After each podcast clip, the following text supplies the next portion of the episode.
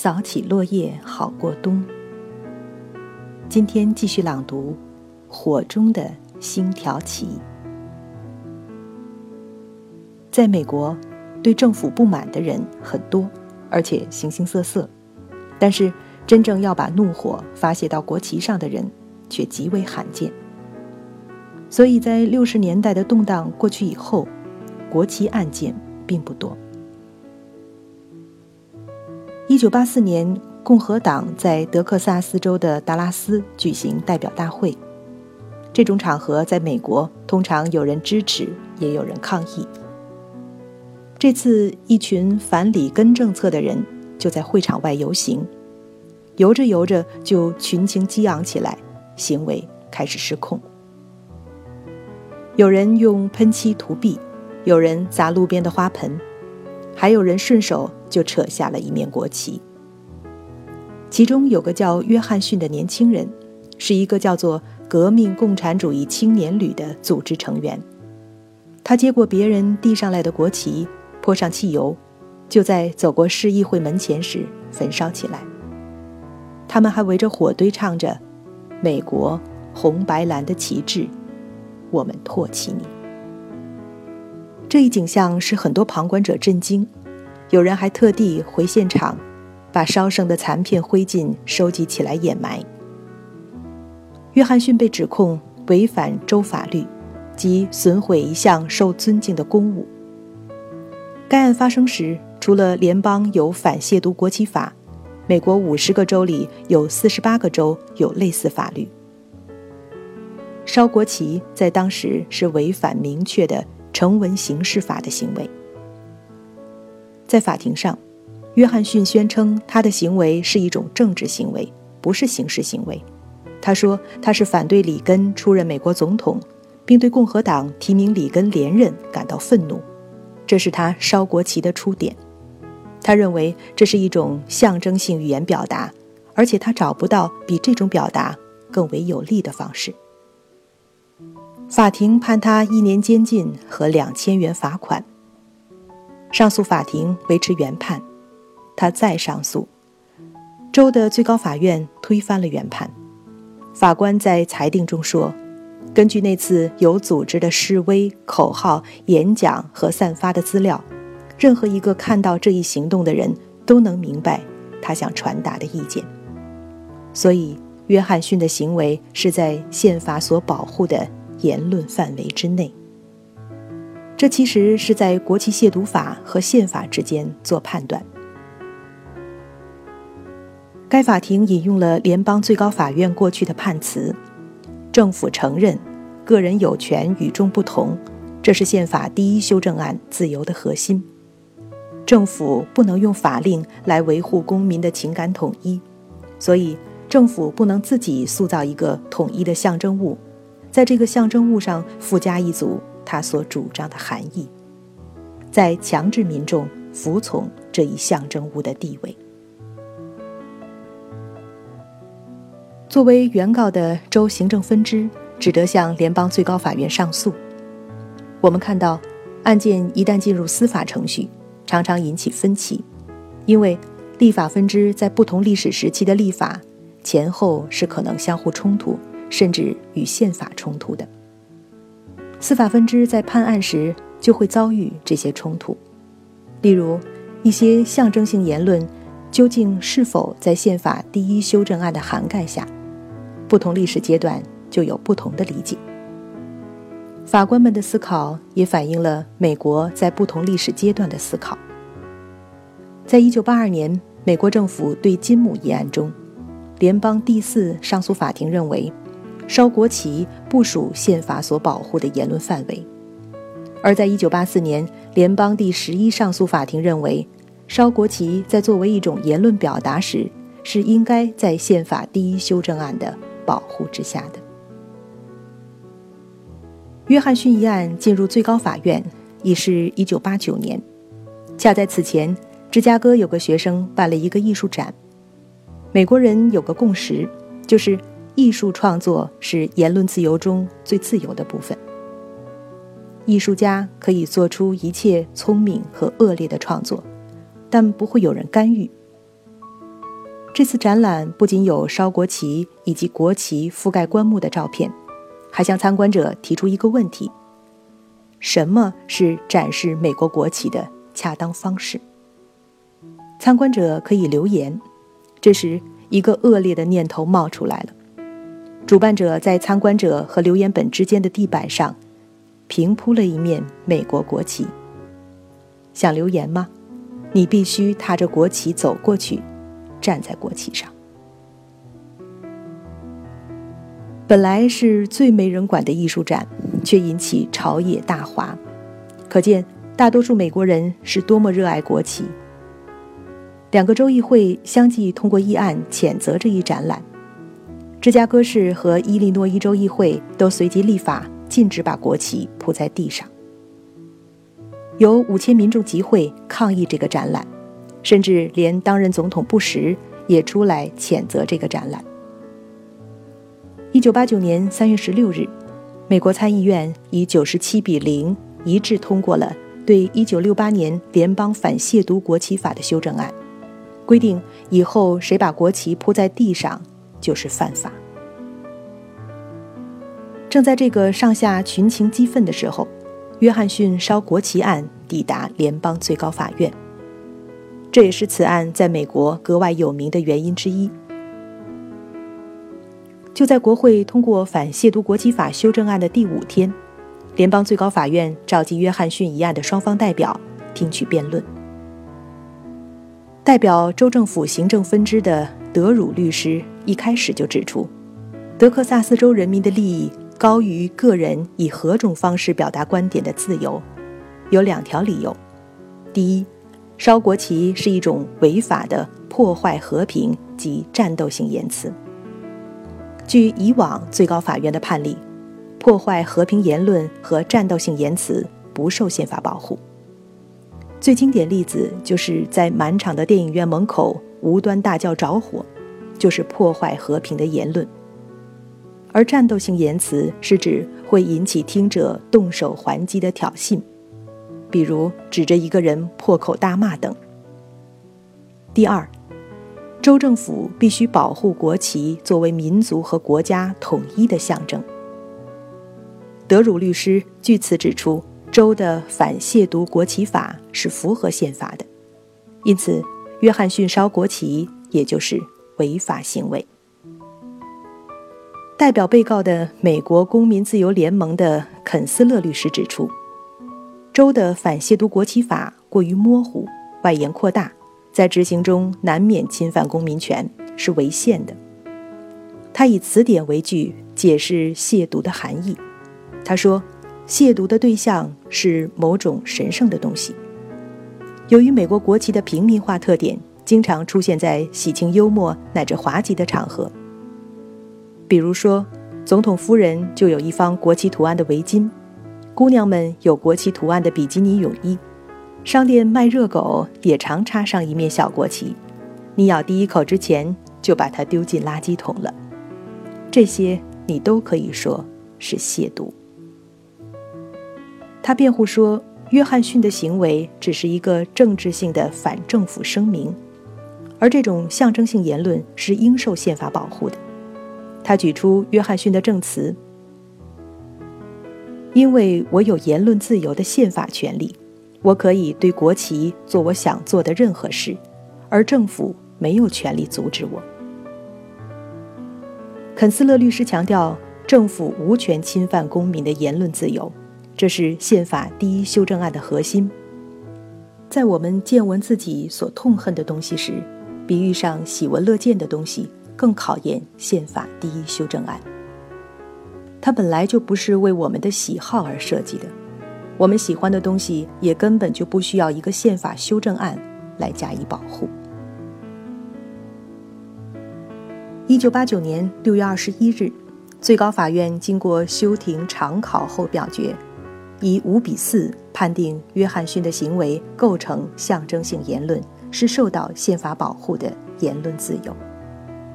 最高法院解释，判定一种行为是否具备足够的交流成分，法庭必须检验该行为是否有传送特定信息的动机。旁观者理解该信息的可能性是否足够大，该行为是否有表达的内容。大法官指出，就是德克萨斯州政府也承认，约翰逊烧国旗的行为具有足够的表达内容，因此可以将其归入象征性语言，从而可以提出要求宪法第一修正案的保护。我们看到最高法院只判定约翰逊的行为是不是一种表达，而根本不管他表达的内容是什么。这是因为美国宪法第一修正案保护言论自由的最关键要点是内容中性，即法律在保护言论自由时根本就不考察言论的内容。然后的问题是，该案援引的德克萨斯州法。是否涉嫌压制表达自由？针对周一方提出的两条辩护理由，大法官指出，第一条防止破坏和平没有事实根据，因为约翰逊烧国旗的行为虽然引起震惊和愤怒，但事实上并没有破坏和平的事件发生，也没有事实证明该行为构成战斗性言辞，挑起反击而破坏和平。大法官说，在我们的政府制度下，言论自由的功能就是引起讨论。当它引起不安、造成不满，甚至使得别人愤怒时，也许正是达到其最高目的的时候。对于另一条理由，基于民族和国家统一的重要性，其象征物不容亵渎。最高法院裁定，该理由涉嫌压制表达自由。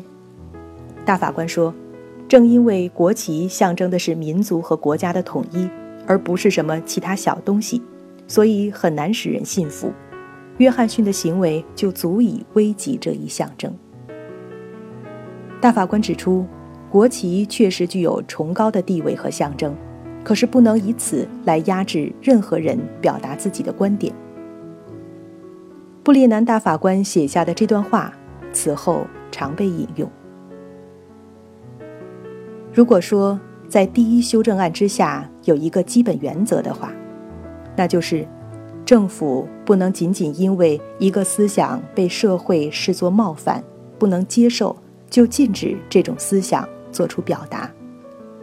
对此原则，我们不承认有任何例外，即使我们的国旗也被牵涉其中。就这样。联邦最高法院不仅维持了州最高法院的判决，并裁定了当时的反亵渎国旗法禁止和惩罚公民用烧国旗的行动来表达政治观点是违宪的。五比四，真是个很玄乎的投票结果，非常形象化的表达了美国人在这个问题上的思考、挣扎和困惑。这个结果一宣布。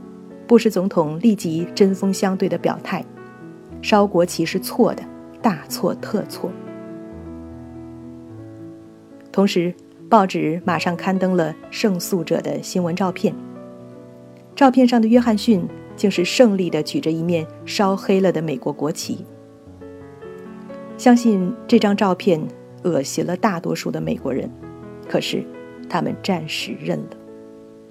既然他们并不满意这个结果，那么他们认同的是什么呢？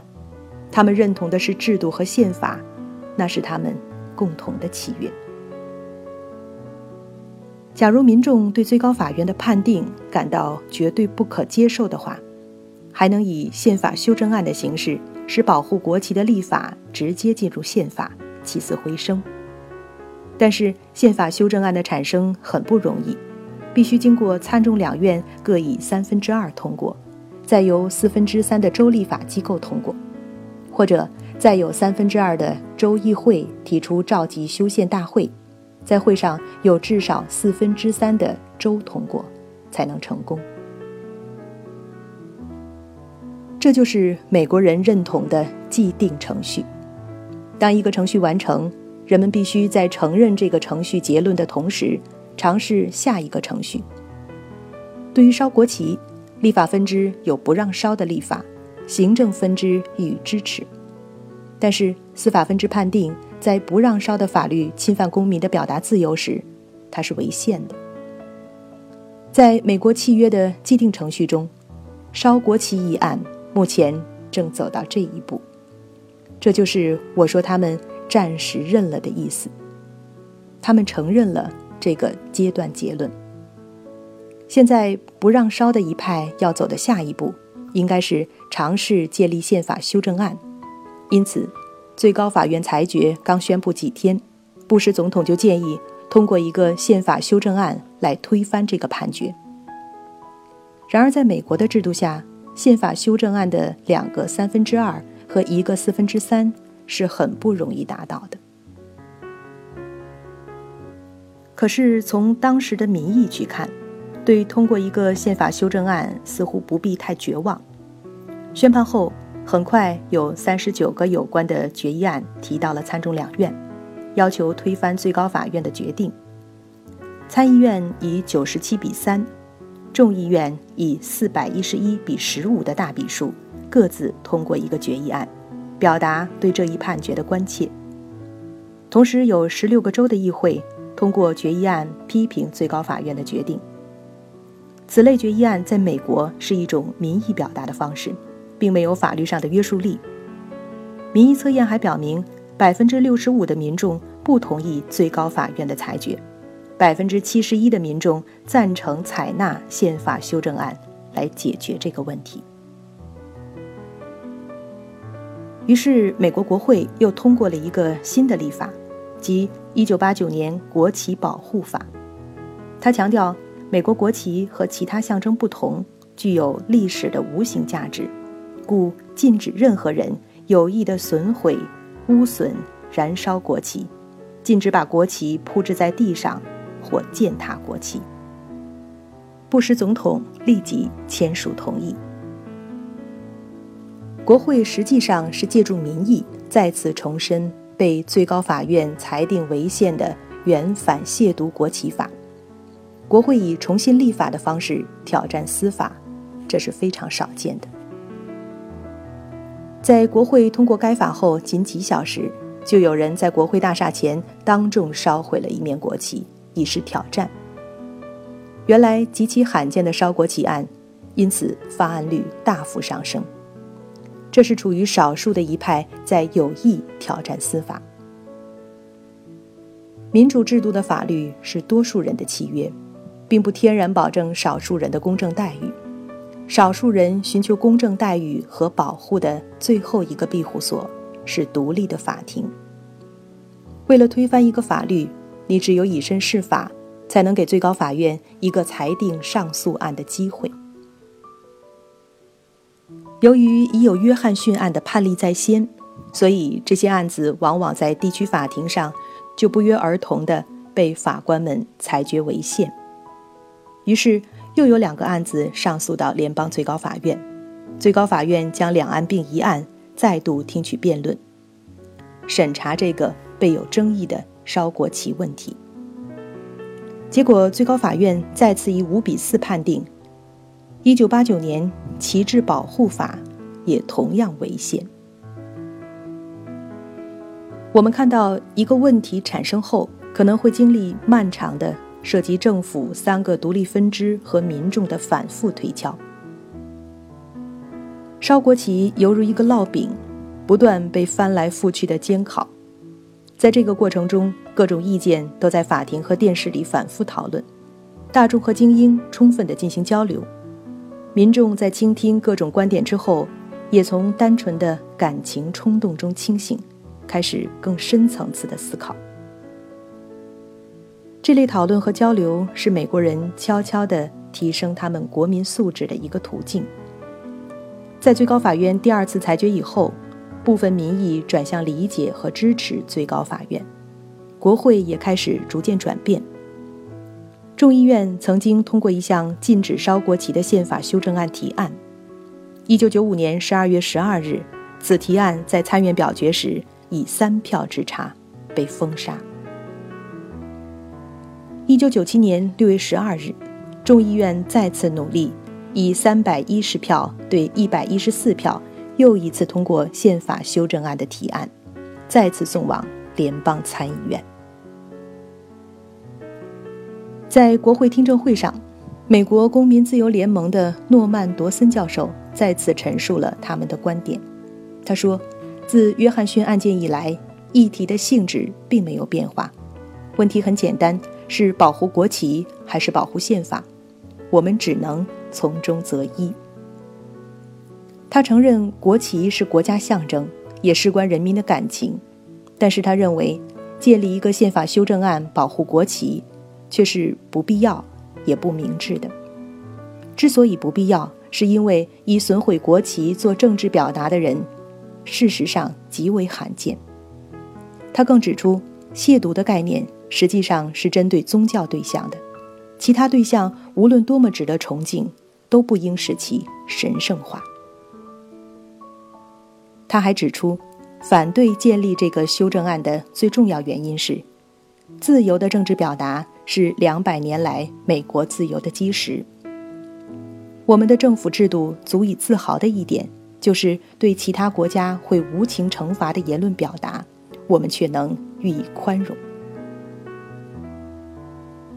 一九九八年底，联邦参议院终于决定拒绝接受。这个有关禁止亵渎国旗的宪法修正案提案，很多人相信立法分支禁止烧国旗的企图大概到此为止了，因为通过多年的辩论，越来越多并不喜欢看到国旗被烧的美国民众也开始理解最高法院判决的意义，一些民众还颇为骄傲。美国政府三大分支大动干戈之后，结果。还是把自由留给了人民。一九九九年二月，又有民主和共和两党议员联合向众议院提出宪法修正案提案，据说有二百三十六个议员联署。民间组织也在继续他们不懈的宣传和努力，要阻止这个宪法修正案的通过。新的一波较量又在开始。在过去几十年的立法和司法对峙中，实际上多次显乎出现不让烧的结果。最高法院两次判决都是一票之差。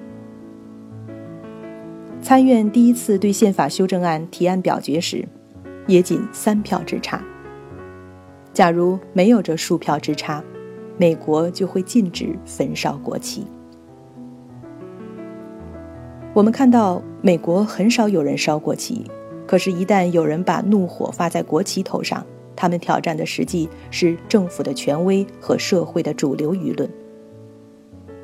当这样的权威和主流受到挑战，一个成熟的社会就应该拥有一整套程序性非常明确的、非常讲究细节设定的、全体民众认可的、可操作的制度，来保证一个非主流观念的提出、讨论。和验证，在这样的过程中，社会以最大的可能进入理性思考，得出他们一个又一个阶段性的、不断的思辨和结论。可能是有反复的，可能在某个阶段得不出正确结论的，可是他们每往前走一步，都是扎实的。